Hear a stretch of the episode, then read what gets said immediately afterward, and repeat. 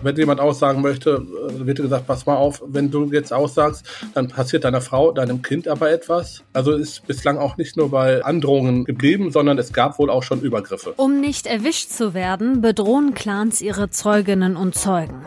112 Clanfamilien gibt es laut LKA ungefähr in Nordrhein-Westfalen und die sind in sämtliche Delikte verstrickt. Drogen, Prostitution, Schutzgelderpressung. Seit 2018 geht die Polizei massiv gegen sie vor. Mehr dazu hört ihr in dieser Folge. Rheinische Post Aufwacher. News aus NRW und dem Rest der Welt. Und wir sprechen über Corona-Tests an Grundschulen. Da sollen bald nämlich keine Pooltests mehr gemacht werden. Wir klären, wie dann in Zukunft da getestet wird. Ich bin Wiebke Dumpe. Hallo!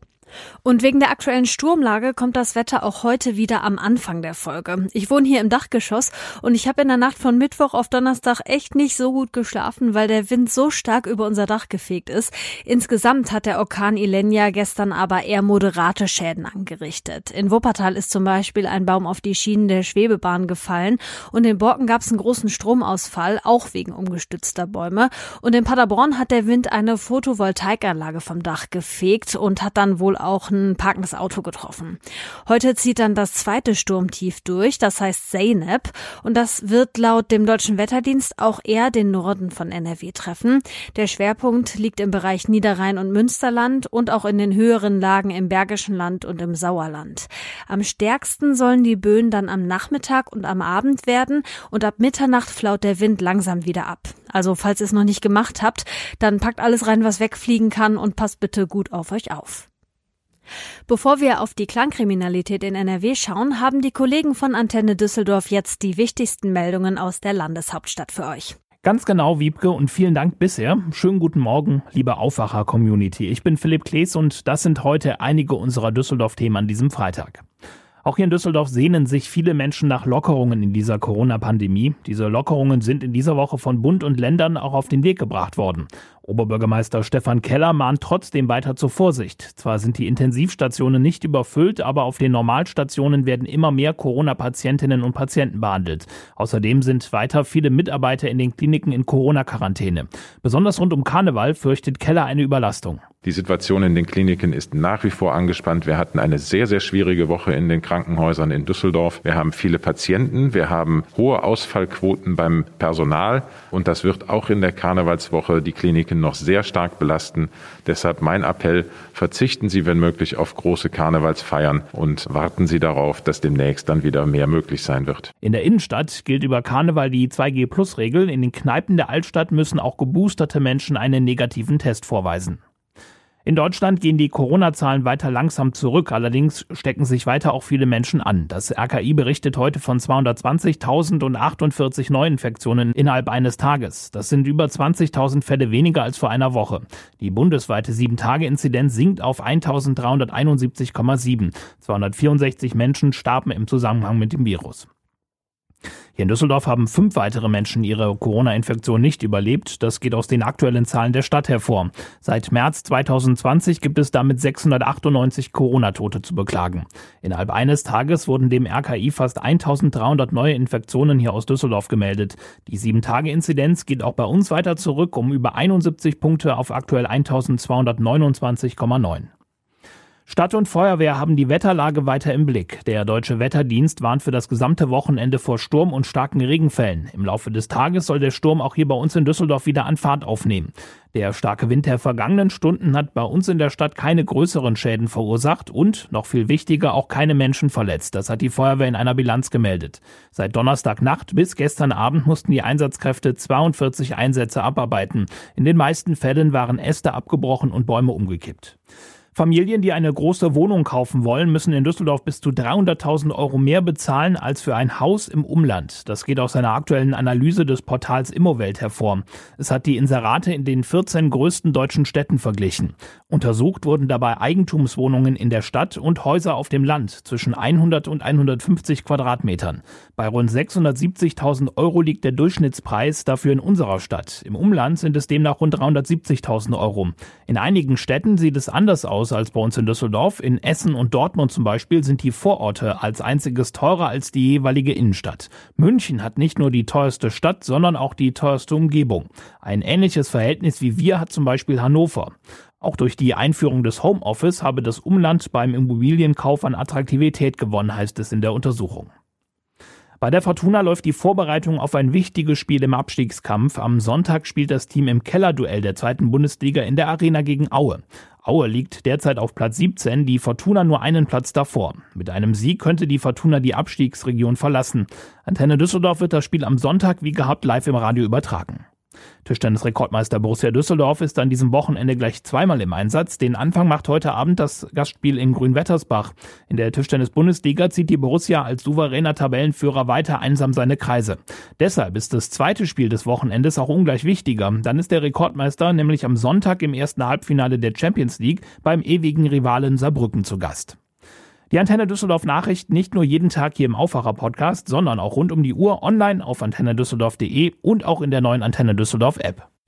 Ihr kennt ja sicherlich alle den Film Der Pate, oder? Oder die Serie Four Blocks. Ich finde, die zeigen ziemlich bildlich, wie große Clans und die Mafia funktionieren. Und solche Clanstrukturen, die gibt's nicht nur in Filmen und Serien, sondern das passiert tatsächlich tagtäglich auch hier bei uns in NRW. Vor vier Jahren hat NRW-Innenminister Reul beschlossen, dass dagegen verstärkt vorgegangen werden soll. NRW-Chefreporter Christian Schwertfeger hat exklusiv mit ihm darüber gesprochen und ist jetzt zu Gast bei uns im Aufwacher. Hallo Christian. Ja, hallo.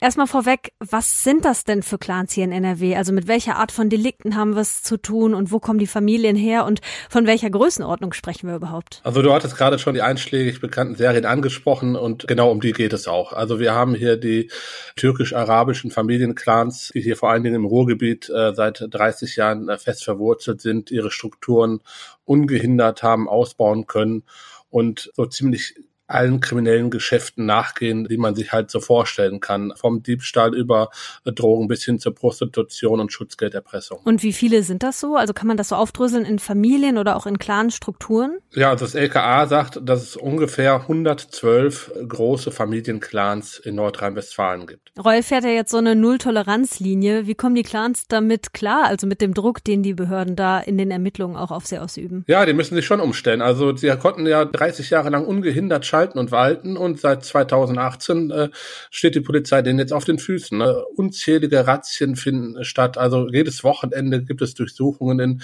Shisha-Bars, in äh, Barbershops, in Glücksspieleinrichtungen äh, etc. Und ähm, die haben ihr Verhalten schon verändert und auch angepasst. Also wir erinnern uns vor zwei, drei Jahren an äh, Tumultlagen auf den Straßen, äh, wo die sich zusammengerottet haben, wenn Polizei in ihre Viertel kam dann mit 30, 40, 50 bis 60 Leuten um zwei Polizisten herum waren. Äh, das findet mittlerweile nicht mehr statt. Also sie haben gelernt halt, dass man äh, der Polizei auch nicht so offen äh, konfrontativ äh, begegnen soll. Wir sagten Ermittler auch zu Beginn der äh, Razzien sind die Polizisten hat halt in diese Bars gekommen, da lag dann damals die Drogen, äh, Geld, alles noch offen auf den Tischen. Ne? Das gibt es mittlerweile nicht mehr. Also sie sind da deutlich zurückhaltender geworden, was das öffentliche Auftreten anbetrifft. Und auch diese ganze äh, Protz-Mentalität äh, ist auch deutlich zurückgegangen. Ich meine damit diese ganzen Protz-Autos, mit denen sie rumfahren, das sind halt vom Typ her sind das halt welche, die natürlich gerne zeigen, was sie haben. Mhm. Das entspricht anscheinend deren Mentalität. Aber äh, es gibt da wohl auch innerhalb der Clans dann deutliche Anweisungen von oben, sagen wir mal, an ihre Leute, äh, dieses nicht mehr so zur Schau zu stellen, äh, wie sie es gemacht haben. Ein großes Ziel ist ja, du hast es gerade schon gesagt, dass sie walten können, wie sie wollen, ne? Ähm, wollen also auch Einfluss nehmen. Und es gibt ja zum Beispiel in Berlin auch schon Fälle, dass Klarmitglieder in den Behörden wirklich Einfluss nehmen und da Position kriegen. Hat Reul dazu was gesagt, ob es das hier in NRW auch gibt? Ja, äh, er sagte halt, was die Polizei jetzt betrifft, wäre das Gott sei Dank noch nicht der Fall. Aber die Befürchtung und die Gefahr, dass es auch hier passieren könnte, ist natürlich groß, sagte er, und ist auch vorhanden. Und darum wird gerade besonders aufgepasst, wenn es um die Einstellung neuer Polizisten, also um den Nachwuchs geht. Also da äh, durchleuchtet der Verfassungsschutz dann wirklich die neuen äh, Auszubildenden der Polizei und äh, guckt, dass da keiner durchrutscht, äh, weil die Clans haben natürlich großes Interesse daran, äh, den Staat zu infiltrieren, insbesondere die Polizei, weil wenn sie mal jemanden drin haben sollten, könnten die auch dann halt äh, vor entsprechenden Razzien und Durchsuchungen und anderen Maßnahmen warnen. Hier in NRW taucht ein Name immer wieder auf in dem Kontext, das ist der Al-Sein-Clan und Innenminister Reul hat gesagt, dass er vermutet, dass das einer der bislang größten Clanprozesse von NRW werden könnte. Wenn solche Prozesse stattfinden, dann ist den Clans natürlich total wichtig, dass Zeuginnen und Zeugen möglichst nichts ausplaudern. Und dafür werden die unter Druck gesetzt. Wie genau machen die das? Die Bandbreite ist groß. Also es reicht manchmal aus, dass der Zeuge weiß, dass er gegen ein Clanmitglied aussagt. Ne, das wird ihm dann unvermittelt gesagt, also pass mal auf, wenn du hier eine Aussage machst gegen denjenigen, äh, der gehört zu Clans, überleg dir das nochmal. Dann werden halt von Zeugen halt auch Familienmitglieder bedroht. Also äh, wenn jemand aussagen möchte, äh, wird gesagt, pass mal auf, wenn du jetzt aussagst, dann passiert deiner Frau, deinem Kind aber etwas. Die sind auch schon angegangen worden. Also ist bislang auch nicht nur bei Androhungen geblieben, sondern es gab wohl auch schon Übergriffe. Man ist angewiesen halt auf die Aussagen in solchen Verfahren von den Zeugen. Machen die NRW-Behörden dann irgendwas dafür, dass die Zeugen geschützt werden? Ja, die versuchen die halt in, äh, ich sag's in meinem Volksmund heißt es Zeugenschutz zu bekommen. Allerdings sind die Hürden, um in so ein Zeugenschutzprogramm zu kommen, relativ hoch. Nichtsdestotrotz wird natürlich versucht, äh, gefährdete Personen, äh, dass diese von der Polizei halt äh, beschützt werden. Inwieweit das genau Erfolg, das können die Sicherheitsbehörden oder wollen die Sicherheitsbehörden aus taktischen Gründen natürlich öffentlich nicht sagen. Hm, du hast gerade schon gesagt, Ruhrgebiet ist einer der Hotspots für Clanfamilien in NRW und NRW generell auch ein Hotspot in Deutschland. Was sagt denn Herbert Reul? Bekommt die Polizei das Problem hier irgendwann in den Griff? Er ist zuversichtlich, aber es wird dauern. Also er hat ja auch von Anfang an gesagt, und das sagen auch äh, andere äh, Leute, die sich mit der Thematik befassen, das wird äh, Jahre, Jahrzehnte dauern, bis diese Strukturen gebrochen sind, wenn es denn überhaupt gelingen sollte. Man braucht wirklich einen langen Atem und man muss diese Taktik, sagt er, die jetzt seit äh, vier Jahren eingeschlagen worden ist, auch konsequent weiterverfolgen. Äh, sollte es da einen Bruch geben, äh, sollte es irgendwie sagen, Klangkriminalität die Bekämpfung ist nicht mehr so wichtig, äh, das wird polizeilich zurückgefahren, dann würden die Clans, er sagte es so ein bisschen, wieder anfangen auf der Straße zu tanzen vor Freude. Seit vier Jahren geht die Polizei in Nordrhein-Westfalen massiv gegen die Clanfamilien vor, denn die versuchen auch hier bei uns immer mehr Einfluss zu gewinnen. Die Infos rund um das Thema hatte Christian Schwertfeger. Danke dir. Ja, gerne.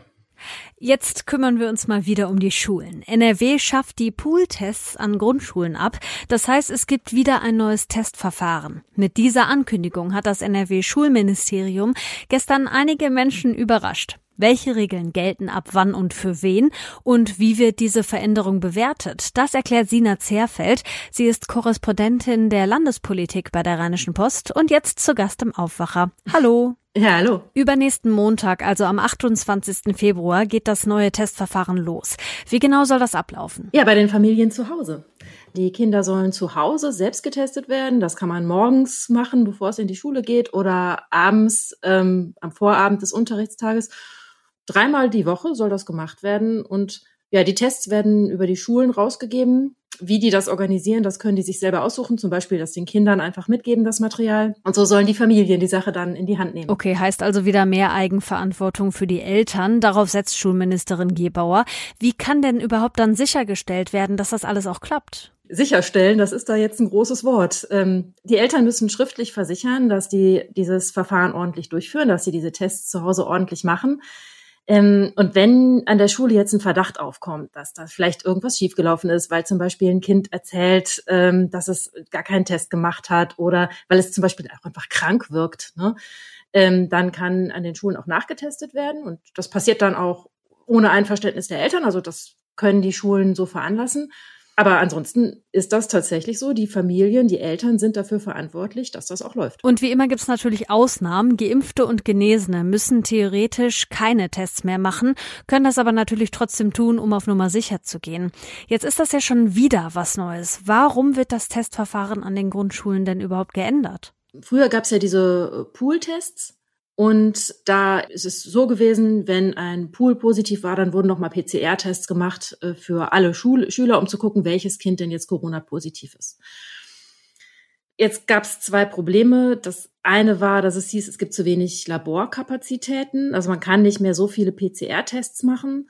Das andere ist, dass einfach äh, so viele Pools positiv waren, dass das äh, ziemlich absurd geworden ist. Und es war ähm, Ende Januar gab es eine Änderung, dass äh, wegen der Laborkapazitäten, wie es hieß, dann nur noch mit Schnelltests nachgetestet werden soll. Also der Pool war positiv, dann ähm, haben die Kinder einen Schnelltest gemacht. Das führte aber dazu, dass da auch so eine gewisse Unsicherheit war. Die PCR-Tests sind ja äh, sicherer als jetzt ein Schnelltest, dass man nicht wusste, sitzen da jetzt positiv getestete Kinder dann doch irgendwie im Unterricht. Das hat also zu ziemlich viel Verwirrung und einfach Unsicherheit geführt und war dann auch gar nicht mehr praktisch machbar. Und da gab es ja auch Kritik, also dass die Tests erst in der Schule gemacht worden sind und dass dann Kinder möglicherweise infiziert in der Schule waren. Dem wird das neue Testverfahren ja so ein bisschen vorbeugen. Wie reagiert denn die NRW-Politik auf die Änderung? Also von der Opposition gab es ähm, natürlich Kritik, also von der SPD, der schulpolitische Sprecher Jochen Ott, der sagt, der Landesregierung ist die Kontrolle über das Testregime aus der Hand geglitten und jetzt sind die Eltern, weil die mit den schlechteren Schnelltests auf sich allein gestellt sind, da die Leidtragenden. Die äh, Grünen kritisieren, dass ähm, ihrer Ansicht nach der Infektionsschutz in den Schulen runtergefahren wird. Das hat die bildungspolitische Sprecherin Bär gesagt. Ähm, das ist die Kritik von der Opposition. Und ähm, was sagen die, die es betrifft, also Eltern und die Lehrkräfte? Sowohl Eltern als auch Lehrervertretungen hätten sich gewünscht, dass man irgendwie einen Weg findet, weiter PCR-Pool-Tests zu machen. Also irgendwie doch das äh, zu schaffen, dass die Labore das hinkriegen und dass es vernünftig durchführbar ist.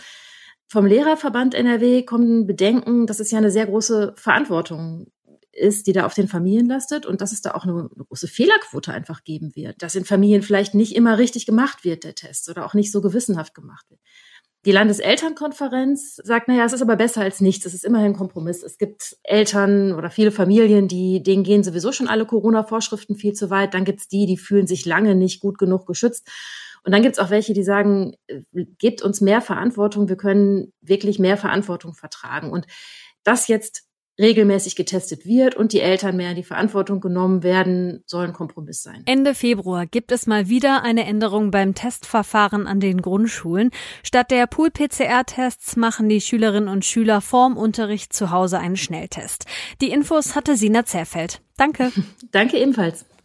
Wie immer am Freitag gibt es noch die Kulturtipps zum Wochenende und die kommen heute von Philipp Holstein. Ich empfehle fürs Wochenende einen Beitrag des Senders Arte. Man findet den in der Mediathek, wenn man nach der Sendung Stadtland Kunst sucht. Und zwar geht es in diesem Beitrag um Düsseldorf als Heimat von Kraftwerk und des Elektropop. Zu Wort kommen in diesem Beitrag viele Leute, die etwas Neues beizutragen haben, zum Beispiel Dirk Matejowski, der Professor an der Heine-Uni ist, oder Sven André Dreier, der ja gemeinsam mit Michael Wenzel die schönen musikalischen Stadtrundgänge organisiert. Außerdem die Künstlerin Daniela Georgieva, die auch als Tänzerin und Musikerin sich einen Namen gemacht hat. Und der Musiker Daniel Fritschi. Und die erklären, warum Kraftwerk toll ist, was das Moderne an ihnen ist, was das Revolutionäre und Wegweisende ist. Und außerdem schön an dem Beitrag, man bekommt Düsseldorf zu sehen, wie man es gerade im Moment sehr selten sieht, nämlich sonnendurchflutet und von seiner besten Seite. Danke, Philipp. Den Link zum Tipp zum Nachlesen, den packe ich euch natürlich in die Show Notes. Und hier kommen noch ein paar Meldungen für euren Freitag. In Köln müssen die Jecken über die Karnevalstage keine Maske tragen. Die Stadt Köln hat die Allgemeinverfügung dafür zum 23. Februar aufgehoben. Das ist der Tag vor Weiberfastnacht. In einigen Kölner Zonen muss seit Anfang Dezember Maske getragen werden, zum Beispiel auf den Shoppingstraßen Schildergasse und Hohe Straße. Die Stadt Köln will heute außerdem bekannt geben, wie während Karneval für Sicherheit gesorgt werden soll. In einigen deutschen Städten wird heute Abend der Opfer von Hanau gedacht. Am 19. Februar vor zwei Jahren hatte ein Rechtsextremist neun Menschen mit Migrationshintergrund ermordet und anschließend seine Mutter und dann sich selbst erschossen. Gedenkveranstaltungen gibt es unter anderem in Frankfurt und in Langen. In München geht heute die Sicherheitskonferenz los. Es geht vor allem um die Ukraine-Krise. Mit dabei sind unter anderem Kanzler Scholz, US-Vizepräsidentin Harris und der ukrainische Präsident Zelensky. Russland ist in diesem Jahr nicht dabei, das erste Mal seit vielen Jahren. Das war der Aufwacher am Freitag. Morgen gibt's hier eine Samstagsfolge zum Thema Reisen im Pandemiejahr 2022. Wir freuen uns drauf, wenn ihr reinhört. Ich bin Wiebke Dumpe und ich wünsche euch ein tolles Wochenende. Tschüss und bis bald. Mehr Nachrichten aus NRW gibt's jederzeit auf RP Online. rp-online.de